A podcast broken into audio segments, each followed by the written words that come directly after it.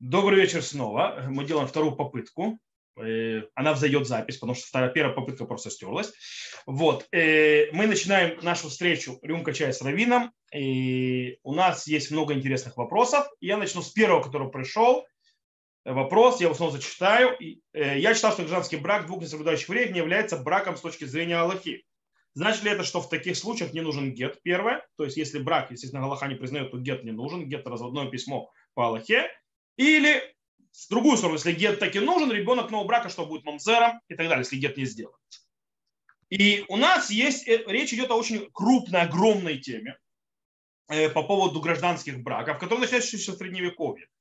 Э, Реваш занимается этим вопросом, правда, там речь идет о не совсем гражданских браках, а браках, не сделанных с хупойки душин, когда делают через нееврейский брак, а точнее с э, так называемым э, священником. Он говорит, что священник там кого-то, он так пишет, говорит, Микалелю там прокляет и так далее, не, не делает никакого брака.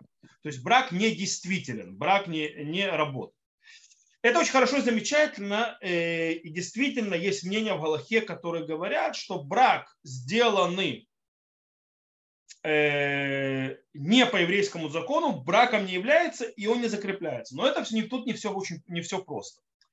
Уже Равмоши Файнштейн поднимает этот вопрос и говорит, что если у людей есть возможность сделать брак по еврейскому закону, и они его не делают специально, чтобы восстать против закона Моисея Израиля, то их брак не считается сделано по закону Моисея Израиля.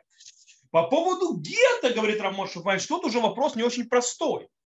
По причине того, что есть много аспектов, по каким брак может заключиться, и гет все равно нужен будет. И поэтому Рав Машмаш отвечает так. Он говорит, что так как это спорный вопрос, э, зависит от, от многих намерений и так далее, то изначально нужно требовать гет, и если его нету, то мы полагаемся разрешаем. Э, есть большой вопрос, э, это очень хорошо и замечательно. Рав Машмаш говорит про США. США, где в принципе глобально есть возможность сделать браки, пупавоки душин и так далее. Но есть люди, которые убирают по-другому. Э, я могу сказать, что действительно здесь можно целый урок провести. Есть много мнений, есть примерно пять центральных мнений, которые тоже развиваются на разные ветки и так далее. Есть еще одна отдельный аспект очень интересный. Это вопрос браков, который э, разбирается в галактических авторитетах. Браки бывшего Советского Союза. В э, бывшем Советском Союзе есть проблема. Какая проблема? Проблема в том, что ну ты попробуй там с хупой сделать брак. То есть, да, кто тебе такой же разрешит? То есть, да, ну, я не обязан рассказывать людям, которые пережили Советский Союз, и понимают, что брак с хупой это было на уровне героизма, далеко не все э, это делали, а потом это вообще забылось, потому что у многих э, убрали вообще память о возможности такое делать и так далее, и так далее. Сказать, что они специально пошли и сделали гражданский брак, потому что они хотели Э, отказаться от, э, э, от еврейского брака. Может, нет, может, те, которые первые, там, в самом начале и так далее, когда еще была еврейская жизнь, до того, как Сталин это все дело начал прикрывать лавочку, ну и, и дальше, то есть, как вы знаете, в Советском Союзе. Может быть, там и было так, то есть, да, те, которые сознательно отказывались. Понятно, что такая была часть, но не так это было потом. Есть у нас тут еще один аспект, который нужно привести, кстати, тоже к бракам Советского Союза, он будет очень интересно относиться. Это вопрос к тому, что у нас есть такое понятие, э, что даже человек, который не делает, то есть брак через хупувыки души, человек не хочет нарушать запрет. Есть такое понятие хазака эйн адам осе бейлато бейлат знут. Человек не делает свои интимные отношения, интимные отношения распутными. То бишь, если он хочет связать себя с этой другой женщиной, он подразумевает, что когда он вступает с ней в интимным отношения, она будет его женой. И тогда, там то снова тоже есть очень большой спор по этому поводу, но глобально тогда даже без хупы вступает, скажем так, это Бейт Шмуэль объясняет по поводу так называемых анусим. Анусим – это люди, которые были в Э, оно всем, э, это в Испании, когда заставили принять христианство, он говорит, что они не могли делать хупу, но они уединялись в доме, И это не то есть свидетелей там, конечно, нету, но все знают, что они муж и жена. Этого было достаточно, то есть я не буду заходить во все эту сложность, там еще есть пару вещей, то есть называется там и спор Бейт Гилель Бейт Шамай по поводу Ихуд, Яхаду, то есть, да, как свидетели должны быть далее, неважно. Глобально выходит такой вот вопрос. Он говорит, что так как они уединились, и человек не хочет, то есть, да, он хочет быть, чтобы она была его жена, и все знают, что они живут вместе, уединяются вместе и так далее, как муж и жена. Это то, что скрепляет их брак и по-еврейски тоже. С точки зрения, э, то есть Галахи тоже. Без хупы. По причине того, что он не хочет жить. То есть он, делает, он живет интимной жизнью женщины не, не для распутства, и поэтому нельзя называть распутством, и поэтому у этого дальше брак, то есть какое-то условие брака. Более того, что если, э, если объяснять, что Рамбам Э, кто-то откроет начало законов Кедушин, и Шут, прошу прощения, то он описывает, что до дарования Торы, то есть у Бнейнох как было, то есть мужчина встречает женщину, захотели быть женой, то есть он берет, уединяется с ней, она его жена, все. Э, а когда была дана Тора, мы светились, у нас есть хупа, кедушин и так далее, и так далее. Э, но дело в том, что по мнению Рамбова первичный фактор, то есть, да, то есть первичный обнойнох никто не отменял. То есть брак тогда может заключаться. То есть так брак да может сделать то есть, э, силу. По этой причине есть те, которые говорят, что в Советском Союзе брак действительно становился, скреплялся на таком уровне. С другой стороны, я видел галактических авторитетов, которые пишут, что э, так как они были распутны, дело в том, что вот эта вот хазака, вот эта вот, скажем так, презумпция, э, человек не делает свои интимные отношения развратными, то есть не для разврата, то есть он женится для того, чтобы сделать ячейку и так далее, и общество, то есть э, сделать с мужем, женой, жить вместе, не развратничать. И в Советском Союзе это было не так. Почему? И он как бы объясняет, э, там, если не буду заходить, то есть кто, кто эти галактические авторитеты, которые говорят, Советский Союз были, они были распутны, они хотели жить распутной жизнью. По этой причине, называется их бра, у них нету этой презумпции. Человек, который живет распутной жизнью, человек, который изменяет, человек, который, то есть, не, у него этой презумпции нет. Потому что иногда он, да, живет как э, развратник, а иногда нет. По этой причине нет у него автоматической этой презумпции. И мы не можем ничего посмотреть. Смотрите, э, это не просто. Кто-то знает Советский Союз и э, то, что называется, в Советском Союзе секса не было, и, скажем так, и было такое понятие, то есть собрание по поводу аморального поведения, сказать, что власть э, и что вообще все так воспитывали и так далее, это очень не, не совсем верно. То есть явно это писалось э, с взглядом со стороны, э, когда э, понимали, что коммунисты, то есть коммунистический подход, то есть это не изнутри, что они хотели, э, многие из них, отказаться от вторы, от всех заповедей и так далее. Естественно, это включая все. И поэтому как бы, я не согласен с этим подходом, живя в Советском Союзе, э, и понимаю, что это не совсем было так. в любом случае. И получается, что брак в Советском Союзе, он самый мощный, ему нужно гет, еще какой гет. И, смотрите, я не буду, то есть сказал я, то есть, э, здесь можно урок целый проводить. Я скажу, что принято на Галаху сегодня. На Галаху сегодня принято мнение Рамош Файнштейна. То есть как бы среди всех так оно полагается, что глобально это не считается браком. Но гет требуется. Гет требуется, пока у нас не получается ситуация агенут. То есть, что такое агенут? Агуна, когда мы не можем найти мужа, который, чтобы, э, то есть мужа бывшего, то есть, допустим, не развелись, допустим, светским э, разводом, а теперь она хочет выйти замуж, за другого еврея нужен гет. Если мы не можем найти у того мужа, который был, или он отказывается давать гет, в этом случае Рав Мошефань сказал, мы не будем делать из нее агуну. То есть мы э, говорим, что брака не было, и она разрешена. Но это как бы спорная ситуация. Теперь, по поводу ребенка, будет ли он мамзе. Это одна из вещей очень важных с точки зрения брака в Советском Союзе. Там же э, женщины-еврейки разводились с мужьями-евреями на светском уровне и выходили замуж нередко за другого еврея и рожали детей. Теперь, родился ли этот ребенок, он мамзер или нет?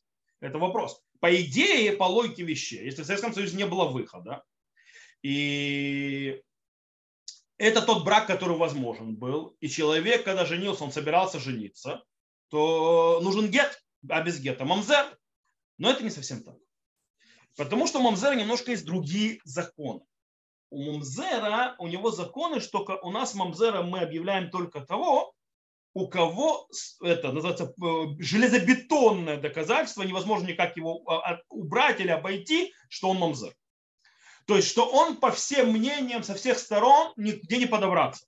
Мамзер. Есть такие. Но в принципе Галаха как бы э, смотрит и показывает, что мы ищем любые пути, даже иногда очень далекие, это мы видим, то доказать то, что он рожден не как мамзер. Э, вплоть до того, что э, Гмара дает разрешение, что человек не мамзер, когда женщ... муж женщины вообще не жил в одном доме, и она забеременела, когда вообще не было. И они, то есть, и э, мудрецы, то есть, говорят, что может быть, то есть, да, волшебным путем он появился, то есть, появился ночью у жены, называется, и обратно отправился. То есть, вплоть до того, то есть, да, то есть, какие-то вещи, которые весьма нереальны. Вот. По этой причине, когда у нас галактический спор, вообще это брак или нет, есть многие, которые говорят, что это браком не считается, что гет не нужен, хотя мы устражаем изначально и так далее, то понятно, мы никого рожденного от такого, после таких браков без гета, мамзером называть не будем. Потому что там другие законы. Они э, как бы вроде похожи, но не связаны. Вот. Э, это если очень-очень-очень сильно на одной ноге э, в этой теме, потому что тема большая сложная, подведу итог. С точки зрения принятого обычая на Галаху, этот брак не является логическим браком, но гет требует изначально только в случае, если у нас есть возможность получить гет, если этой возможности нет, и женщина, то есть как бы станет соломенной вдовой, в этом случае мы отпускаем без гета постановлению Бейдина. Сама она не может, только Бейдин может постановить. В любом случае, даже если женщина ушла без гета и стала с другим евреем и родила ребенка, то этот ребенок мамзером не будет. В таких случаях. Все. Окей. Следующий вопрос. С точки зрения Галахи, восьмимесячный новорожденный считается человеком не для коина, не для тумы, потому что он как камень. Но в наши дни он такой же способный, как и девятимесячный. Меняет ли современное положение вещей галактический факт, или здесь также работает мнение Хазуныша, что мы оцениваем трифу, как оцениваем время Хазаль, и развитие медицины не имеет нам ничего. И я в первую очередь Хазон Иш здесь вообще ни при чем. Хазон Иш здесь вообще не по теме, потому что это Хазон Иш, который вообще говорит про трефот, э, про увечье. И кто-то, то есть мы как раз учили вчера про трефот, и мы учили, что Галаха на Мушеме Синай. Это немножко другая тематика. То есть, да, и там есть, мы говорили, почему нас мнение медицины не интересует, по причине того, что это установление, которое нужен Санедрин. По этой причине это не меняется. Это не тот случай. Поэтому Хазуныш вообще никак ни при чем. Э, я когда-то в свое время делал, у меня было, то есть я писал как статьи такие разные, то есть вещи связанные с э, медициной Галаха, то есть, что называется, шинуй твоим, то есть, да, изменение природы. То есть, да, к этому относится и так далее. Свое писал. И, кстати, я занимался, этим, показывал про этот вопрос восьмимесячного тоже. В древности, то есть, скажем так, я даже не уверен, что это шинуй твоим. Это, может быть, даже ничего особо не изменилось с точки зрения природы, но изменилась медицина ребенок, рожденный на восьмом, на восьмом месяце, не жилец. Точка. Кстати, сегодня с точки зрения медицины тоже. Медики говорят, девятый месяц хорошо, седьмой месяц хорошо, восьмой плохо. Дело в том, что где-то на восьмом, видно, в восьмом месяце начинается какой-то этап следующий переходный, который он начинается. То есть ребенок, рожден на восьмом месячный, он выживет. Но обычно у него куча проблем. И в любом случае он выживаемый, то есть он не уже, э, скажем так, живой труп, э, как это было раньше, потому что медицина наша может уже и, боль, и на других сроках делать, и догонять, и выращивать, есть инкубатор и так далее. Поэтому понятно, что у него статус галактический точно такой же, как и у других. То бишь, если надо его спасать, мы его спасаем. Э, а вот то, что мы не делаем брит мила в шаббат, если он родился в шаббат, то мы до сих пор не делаем брит мила в шаббат, даже если он родился в шаббат. Есть еще некоторые нюансы и так далее, но в принципе, если вопрос, центральный вопрос, который здесь интересует, нарушает ли для него шаббат ради спасения его жизни. Галаха говорит, восьмимесячный все равно, что живой труп, поэтому не нарушают. Сегодня Галаха говорит, то есть как бы изначально Галаха, Э, сегодняшняя Галаха говорит, так как он, да, выживает, и так у нас медицина помогает, да, мы нарушаем шаббат для того, чтобы его тоже э, спасать. Это как бы э, ответ на этот вопрос. Следующий вопрос. Вопрос очень интересный. Такой необычный, я бы сказал. Э, надо было, мне над ним немножко пришлось все-таки подумать. То есть, когда я увидел его, ну, я думаю, что на него отвечу Окей, давай сначала вопрос э, зачитаем. Одна моя знакомая занимается спасением животных. И так и да спасла одну породистую кошку. Ну как спасла? Украла. Хозяева этой кошки не давали должного ухода. Кошка голой породы заботился о пропитании в ближайшей пиццерии с глистами, без одежды. Соответственно, по обследованию ветеринара были выявлены травмы кожи, ненадлежащего ухода, ну и так далее. То есть животное было заброшено. Вопрос в данном случае, может ли оправдать кражу чужого животного для обеспечения ухода и пристройства в хорошие руки?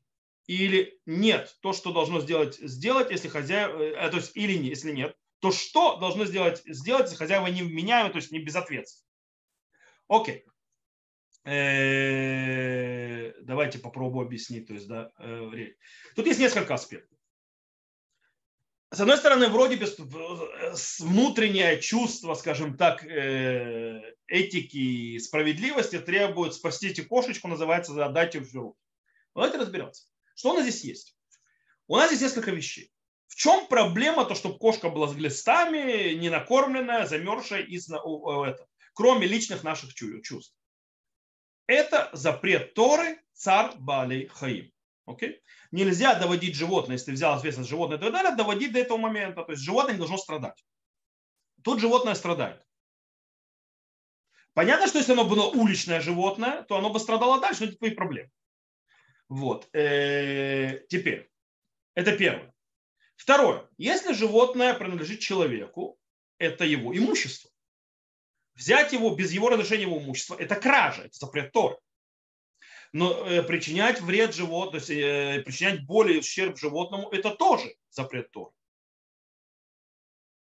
То есть у нас идет вроде бы удар двух э, ценностей. С другой стороны, э, удар двух ценностей, когда у одного человека, то есть, да, э, а, то есть у одного человека эти ценности пересекаются, нужно решать. Здесь же ценности пересекаются не у одного человека, а у двух разных один человек, хозяева, нарушают запрет царь Балихаим, то есть, если они не освобождают кошку или не, то есть, не делают ее ничейной, если они отдают кому-то и так далее, они делают царь Балихаим, они не заботятся и так далее, и так далее. Хотя тут тоже царь Балихаим очень такой вот, э, то есть царь Балихаим страдания, то есть принесение страдания животному, оно очень, он пассивный. Э, а не активно, а запрет именно на активно. Потому что если я ничего не делаю, как бы, ну оно прожит не, оно там гуляет и так далее, я не ношу активного царства, то есть я, не, не делаю активно то есть, проблемы животным. Я просто не, не, ничего не делаю ему. То есть, в принципе, это животное как уличное, но оно принадлежит мне. Теперь, есть вопрос такой. Даже если в этом есть проблема, царь Балехаим, то есть, да, есть, даже есть проблема. Это, кстати, я сказал, это еще очень э, непросто сказать, что здесь это есть. То есть, э, что э, хозяева нарушают запрет приносить страдания животным. Имею ли я право нарушить другой запрет для того, чтобы спасти вот, то есть, этих хозяев от запрета? То есть то, что если, смотрите, если эти хозяева официально не объявили эту кошку ничейной, то она принадлежит им. Забрать эту кошку себе и делать с ней что хочешь, это воровство. Точка. Окей? Это гезель полный. То есть, да, э, теперь могу ли я сделать нарушение для того, чтобы спасти другого от нарушения? Я не буду вдаваться во все источники и так далее. Скажу последнюю строчку, то есть называется вывод, итог, нельзя. Нет никакого разрешения нарушать заповеди, чтобы, э, то есть не дать другому, то есть ближнему нарушать заповедь. Нет такого разрешения. То есть, в принципе, что получается? Получается, что нет никакого разрешения было украсть эту кошку. Даже э, совсем болью в сердце и так далее. Можно было взять, вылечить и отдать. можно было ее кормить и так далее, и так далее, это можно делать. Более того, то есть, э, даже если я беру эту кошку, уношу ее, вроде тоже геза, но если я беру ее, это, это животное, для того, чтобы привести к ветеринару, для того, чтобы его там, то есть ей дали таблетки и так далее, вычислили, то есть называется, дали некоторые вещи, и возвращаю хозяевам, это не является воровством, это можно делать. Тогда я не нарушаю ничего, и я э, помогаю ближнему, называется, не нарушать э, запрет. Можно что было делать? Поговорить с хозяевами. Может быть, может быть, можно от хозяев получить ответ какой. Да мне сто лет, то есть тебе надо, ты и занимайся. То есть тебе надо, ты занимаешься. Или тебе, кому надо, пусть им занимается. Они собираются им заниматься. В принципе, он отдает тебе животное. И тогда тебе ничего не надо воровать.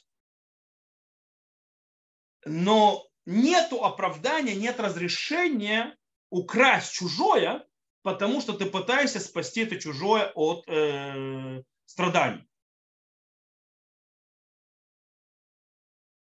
Можно, тоже называется, как, когда ты видишь, что идет ущерб имуществу ближнего, тебе, ты имеешь право без возвращения взять, исправить и вернуть. Вот это не будет нарушение. Допустим, ты видишь у ближнего, э, судьет говорят, ты видишь, что у него, если сейчас ему ничего не сделаешь, у него, то есть, или не возьмешь его там бочку и так далее, то есть, э, и у него э, оно просто разрушится, тогда ты его спасаешь. Ты, почему это называется, ты ему делаешь одолжение, ты спасаешь его имущество. Это, естественно, разрешено. То есть и тогда можно было это сделать. Но то, что было сделано, нельзя. То есть если подведем снова итог, что у нас выходит, нельзя было украсть кошку, тем более нельзя отдавать ее никому другому, потому что это тебе не принадлежит, они твои. Можно было помочь животному. Естественно, можно было говорить с хозяевами. Э, если бы они э, сказали, делай, что хочешь с этой кошкой, это твои личные проблемы, то вообще никаких проблем. Но мы не нарушаем запреты для того, чтобы спасти от запрета другого. И со всеми ощущениями нашей жалости и так далее, кошка это не человек. Она имущество. Она имущество, которое имущественно принадлежит другому человеку. И у тебя нет никакого права его забирать. То, э, в принципе, я думаю, что я на этот вопрос тоже ответил. Следующий вопрос, который очень интересный в некоторых аспектах. И думаю, что он многих может интересовать, э, которые сделали э, ошибку, как тут было написано. Вопрос звучит так. Родственница в России крестилась. Окей, еврей. Когда там стало жарко, послала сына на разведку в Израиль погостить. Сейчас говорит, что она еврейка. Вопрос. Какие процедуры возвращения в еврейство? Окей. То есть ситуация такая еврей, еврейка, точнее в этом случае, принимает христианство, Теперь стало жарко, стало жарко, то есть они эмоции, то есть а уберу, то есть я беру, то есть называется тотально, то есть глобальный вопрос, то есть без того. Теперь этот человек хочет, то есть обратно вернуться в еврейство. Первое, с точки зрения галактической. Второе, с точки зрения процедуральной в Израиле. Ведь дело в том, что тот, кто не знает, в Израиле есть закон, который говорит, что еврей, то есть закон возвращения звучит так. Еврей, который поменял свою веру, то есть он ушел в христианство, в ислам, в буддизм, нерелевантно во что, теряет право на репатриацию. Он становится таким же неевреем, как все остальные. То есть у него нет никакого права на репатриацию. Это закон. Теперь начнем, то есть что с этим законом делать и как человек может восстановить свое право это одна тема. И одна тема, другая тема – это галактическая. В принципе, мы знаем человек, который э, поменял свою религию. Причем, обратите внимание, мы не говорим о человеке, который по глупости душевной написал в анкете э, в консульстве, что он исповедует христианство, а по-настоящему он вообще атеист, вообще ничего никогда не исполнял. А человек, который реально перешел в христианство. Если человек реально перешел в христианство, то он, извините меня, называется мумар, мухлат. То есть, да, он мумар, причем для вуда зара. То есть, да, он, э, то, что называется, еретик, с точки зрения, то есть он отказался, он отсек себя от народа Израиля. Его статус становится статус нееврея во многих вещах. То есть он, в принципе, главное, потому что он расторг союз с Богом. То, что нас делает евреями, то, что нас делает, держит то есть здесь, то, что нам дает вообще право на еврейство, то, что нас делает частью народу, это Синайский союз, который был совершен с Богом тот момент, когда ты переходишь в другую религию, ты нарушаешь Синайский союз с Богом, ты его разрываешь. поэтому ты больше не являешься частью этого народа. Поэтому до свидания. То есть это глобально. То есть есть нюансы, это очень там есть нюансы и так далее. Поэтому возвращение в него.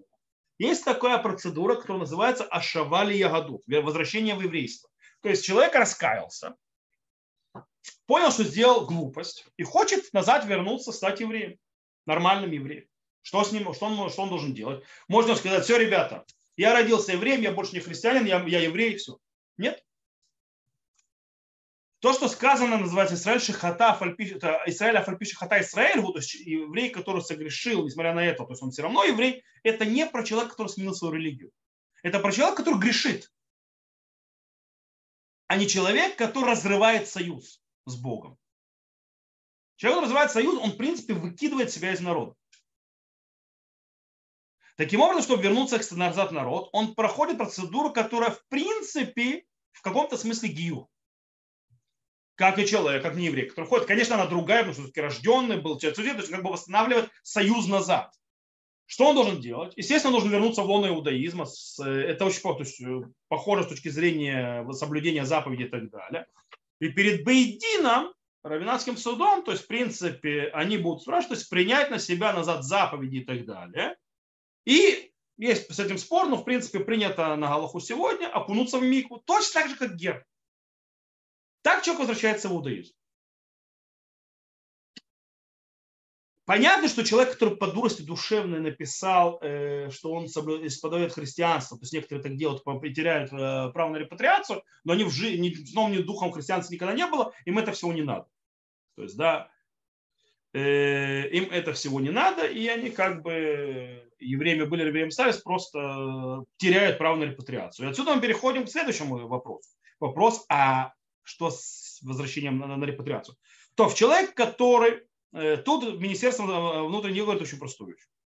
Я не дам тебе гражданство. Когда я дам, могу тебе дать гражданство, если ты, дорогой, хороший, пройдешь э, процесс, то, что называется Ашавали Ягодут, возвращение в иудаизма, через Равенатский суд, признанный государством Израиля.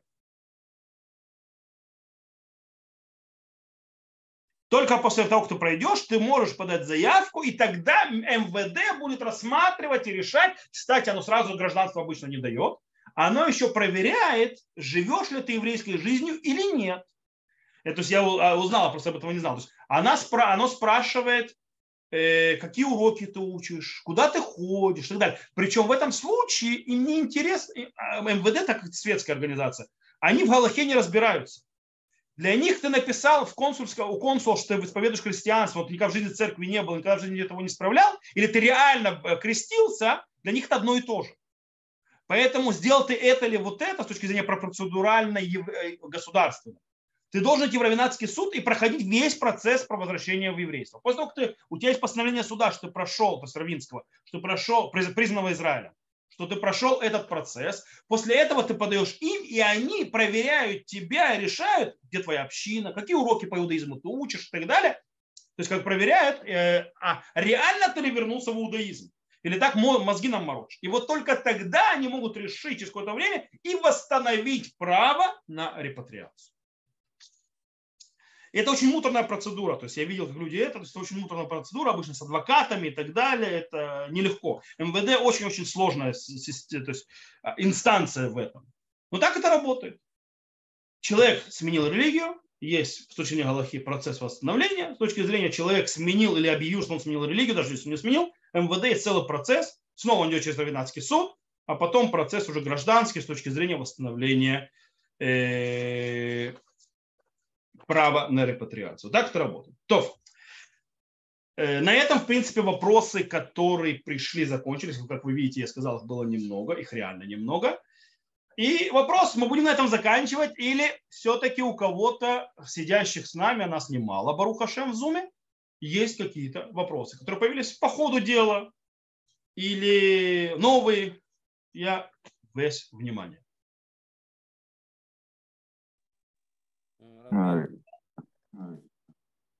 Можно спросить, да? Да, это.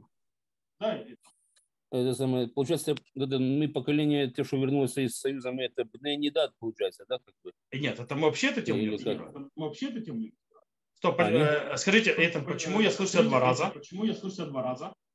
А не знаю, я, я только один тут, как бы никого больше нет. Странно, потому что вроде выключены у всех микрофоны, я должен тебя слышать один раз. Я должен тебя слышать один раз. Не знаю. То, тогда мы сделаем так. Вы вопрос задали, выключите микрофон, чтобы я ответил, выключите значит, Да, да, да. в микрофоне. Окей. Мы не говорили про Бенина и Неда. Мы говорили про поводу Мумзара. Бней не дальше объясню, что это такое, то, что спросил Итан. Есть сказано человек, есть разные, то есть если человек рожден, скажем так, когда его родители имели, называется, интимные отношения, так говорят наши мудрецы, интимные те и другие, другие отношения, то есть есть духовные увечья могут быть. Так вот, сказано, что ребенок, который был зачат во время, когда женщина не, не очистила через микву и так далее от ее, то, что называется, ритуальной чистоты, которая приходит с обычным по-женски, то она остается не да, пока она не, не сделает очищение, а окунется в микву. То есть, да, и ребенок, который за- зачат во время неды, у него есть духовные увечья, которые могут вылиться в плохие качества характера. Э, И да, извините меня, тот, кто родился у- Кстати, обычно одно из э, плохих качеств характера, вот таких сказано, что они очень раздражительны. Очень раздражительные, любят ругаться и так далее. Вот. Э, Но, то есть как бы это да, то есть это что сказано, но это не приговор. То есть ты родился таким, и все, ты такой будешь. Почему не приговор? Потому что все, в конце концов, это выбор человека. Если человек будет работать, то есть он рождается с определенными задатками, с определенными вещами, если он будет духовно работать, развивать, исправлять, духовно подниматься, то, естественно, он может уничтожить это увечье, так называемое, духовное. И справиться, и обойти его, и подняться, и все будет хорошо. Это глобально. Кстати, есть те, которые говорят, что мы не совсем бней не да, мы такие бней не да басафек. То есть, да, объясню, то есть мы такие бней не да с, по- с подозрением, потому что почти все наши мамы и так далее, так или иначе, когда-то ходили купаться на море и окунались и так далее в море или в речке в какой-нибудь. Э, И по этой причине они, э, несмотря что это очень постфактум и так далее, они были в купальниках, то есть то купальники, да, да, вода заходит. Э, Короче, можно сказать, что они, да, очистились от нечистоты, и как бы это постфактум, может быть, тоже влияет. Но глобально они в микве не были. Тут ничего не поделаешь. И такое вот дело. Но не приговор, все исправляемо. Работаем над своими качествами и можем исправиться. Поэтому иногда, если видите, на русскоязычной улице есть много людей, которые называются такие вредные, такие склочные и так далее, это знаете почему. Откуда это пришло? Да, есть еще какие-нибудь вопросы? Э, Да, у меня есть вопрос. Да. Э, На 55-м, кажется, листе Шабата э, описывается, как вот делится на ровно хороших и плохих людей при разрушении. Что делается? Еще раз. Э, Делятся на хороших, на цадыким и рашаим при разрушении города. Это 55-й лист. Вы имеете в виду разрушение города? Стоп. Думаю, сейчас наизусть помню так, то есть 55 лист. У меня перед собой книги нет. А, Ну, там суть, там вот описывается, что у все цадиким им э, буква Тав чернилами, чтобы их не тронули, и всем Рашаим буква Тав из крови, чтобы знать, кого уничтожить. Ну, это агады-то, ну и что? Да, а как это совпадает с э, Эстер по ним, когда в целом никого, то есть не, не делятся на хороших и плохих? И это разные вещи. Вы имеете в виду, когда было дано решут ли машхит ли ашхит? Мгм. Это то, что Эстерпаним мы назвали. Сейчас объясню. То есть, когда дано право, э, называется, губить или угубить. Это мы видели у Хискеля. У Хискеля есть некоторые этапы. То есть на определенном этапе, то есть э, есть ангелы, которые приходят, то есть есть ангел, который он, да, разделяет, есть ангел, который не разделяет. Это разные этапы, это разные этапы падения, то есть города с точки зрения... Есть эпоха, когда есть разделение на праведных и так далее, праведных не трогают. Но есть следующий этап, когда Всевышний, то есть, в принципе, закрывает свое лико. Это не то, что говорит Гмара. И тогда уже дается право уничтожить это Гавриэль. Когда он заходит с мечом, уже рубит все подряд.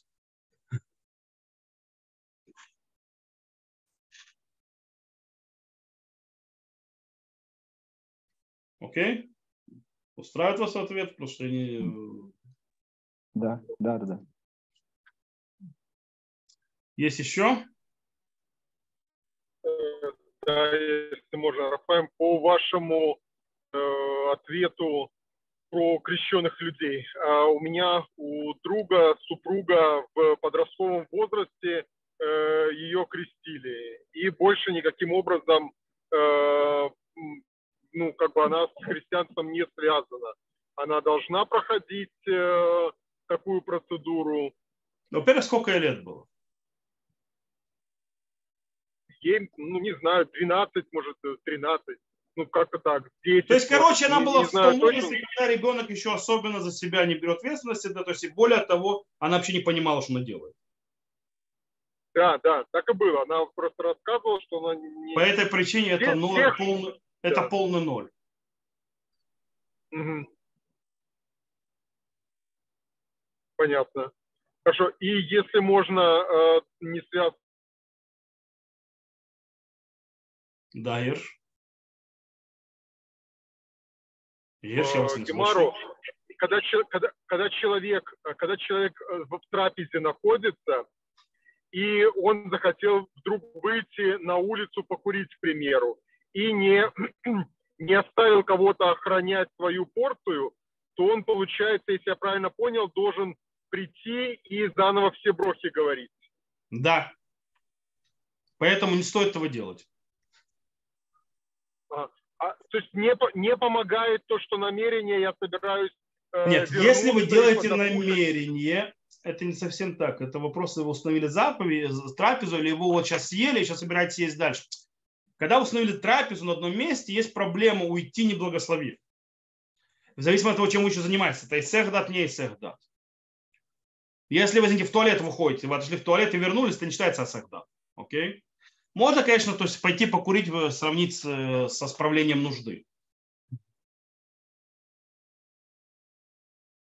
Вот там, по-моему, вот приводился пример, как раз обсуждали туалета и говорили, что туалет тоже действует как, э, как разрыв, и только если под одной крышей, то можно облегчить. А вот если... Ну, Правильно, а не люди в туалет одной обычно под одной... Не, я понимаю, просто когда в Галахе писалось про туалет, это люди выходили за двор, окей? Потому что туалетов не было в домах, и во дворе тоже их него не было. То есть ты реально ушел. Я говорю про туалет, это когда вышел человек в этом, в квартире, то есть или в доме вышел в туалет и вернулся. По-моему, человек так выходит покурить тоже, нет? Или я ошибаюсь? То есть на данный момент достаточно иметь э, намерение, что ты возвращаешься на это То место. есть, и что ты обычно, то есть ты не убираешь мысль, я сейчас выйду и возвращаюсь есть дальше. То есть я выхожу, вы не идете куда-то там, куда это что вот, то есть вы с головы, то есть это вот, допустим, как делают вот иногда, вы знаете, в трапезу на шаббат делают, иногда и народ, то есть хочет пойти на минху, то есть, да, ну, тра- ну Беркатам ничего не говорить. Оставляет кого-то за столом, уходит на минху. Ну, минха это вообще из головы выкидываешь от трапезу. То есть у тебя мысли ушли вообще в другие стороны. Вот это вот разрыв. То же самое, когда ты пошел в туалет, извините, не по маленькому, по большому, как ходили, то есть раньше, в древности, тебе нужно было выйти за, во двор, за двор, пойти там где-то бейта кесе и так далее, то, извините меня, ты, твоя голова уже ушла в другую сторону. То есть ты уже не связан с трапезой. Э, А когда ты вышел на балкон покурить, я не думаю, что это есть разрыв с трапезой. Это все равно, что выйти мало нужду справить. Понятно, спасибо. Я извиняюсь, у меня вопрос, это только про сеуду, когда ковим сеуда с хлебом? А Ну, когда ну. просто еда? Просто это там еще хуже. Потому что, потому что, от, допустим, от простой еды ты очень быстро делаешь эсэхдат, как от воды. Ты, допустим, если ты воду выпил, называется, ты очень быстро отключаешься от нее. Это нужно иметь действительно, то есть, чтобы пить потом не благословляя, нужно действительно подразумевать, что я сейчас еще, еще стакан выпилю, еще стакан и так далее. А если я начала есть, и, пардон, аппетит пришел во время еды, и я не подразумевала, что я буду вот еще вот что-то есть другое. Открываю холодильник, беру и начинаю есть. Это Не другая понял. сегодня Не понял. То есть вы захотели что-то еще съесть, я ничего не понял. Да, да, что-то еще съесть. Чтобы вначале не, не подразумевалось, что буду есть. Какая связь? Если оно тоже того же благословения, вы едите это, едите, какая разница? Не, вы только сказали, что... Ой, ты очень толстый делаешь. И короче, тут же Я прошу держать выключен, пожалуйста, микрофон тех, кто не говорит. Таля, вы включите назад. Я, по-моему, случайно выключил. И- Еще раз, я тогда просто вас не поняла, потому что вы сказали вроде бы, что если это трапеза, а если, не- если я вот вышло у меня из головы, если у меня не вошло в голову, что я буду еще есть, а потом вдруг я решила еще есть, то это... Я не надо понял, вы закончили есть или не закончили есть?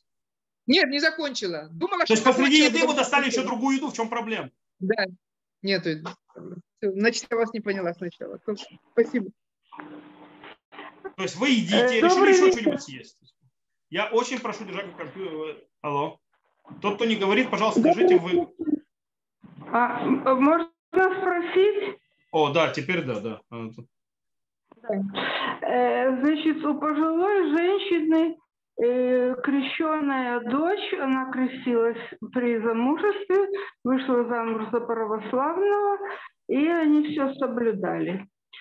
Э, Когда мать у, тяжело заболела, и они поняли, что она скоро уйдет, они с ее согласия, она уже лежала в больнице, э, э, втихаря от всех остальных членов семьи провели ей обряд крещения.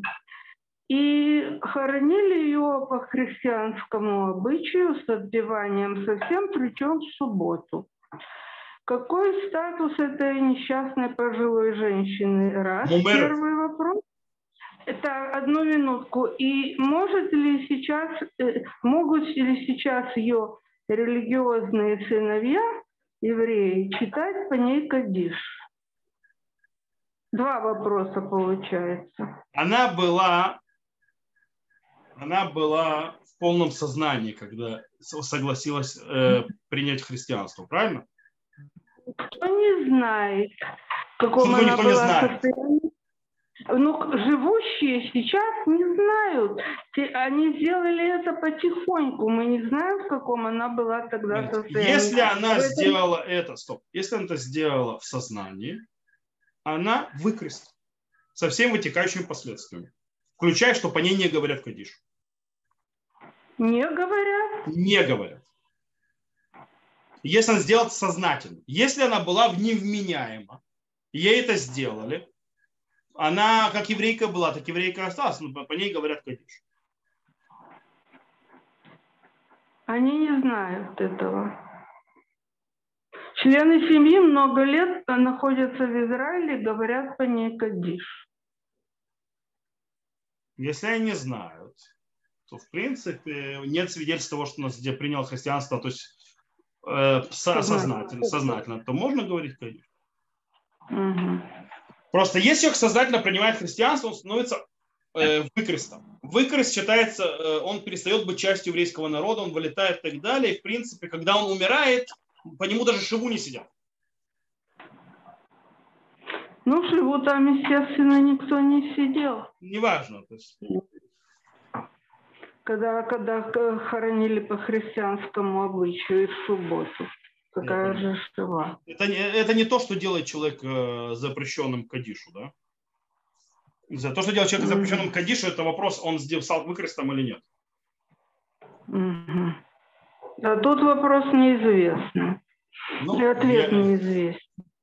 Да, поэтому Месафек можно говорить на по нему кадиш, что страшного. Большое спасибо. Окей, еще вопросы?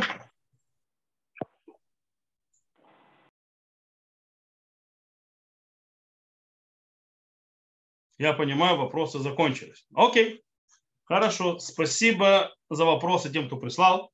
Спасибо за вопросы тем, кто спросил. И на этом на моменте мы заканчиваем нашу встречу и увидимся без раташем. Так что всего хорошего. До новых встреч.